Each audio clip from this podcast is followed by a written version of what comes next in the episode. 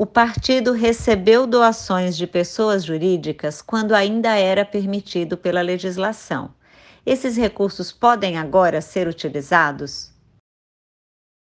Não, não pode haver qualquer entrada de recurso financeiro oriundo de pessoa jurídica, ainda que seja via partido e ainda que tenha sido recebida por esse partido, quando era permitido. Recursos de pessoas jurídicas são fontes vedadas e comprometem de forma irreversível as contas eleitorais. Esse é um cuidado que todos devem ter, partidos e candidatos. Contadores e advogados orientarão seus assessorados nesse sentido. Um grande abraço, até o próximo áudio ou vídeo.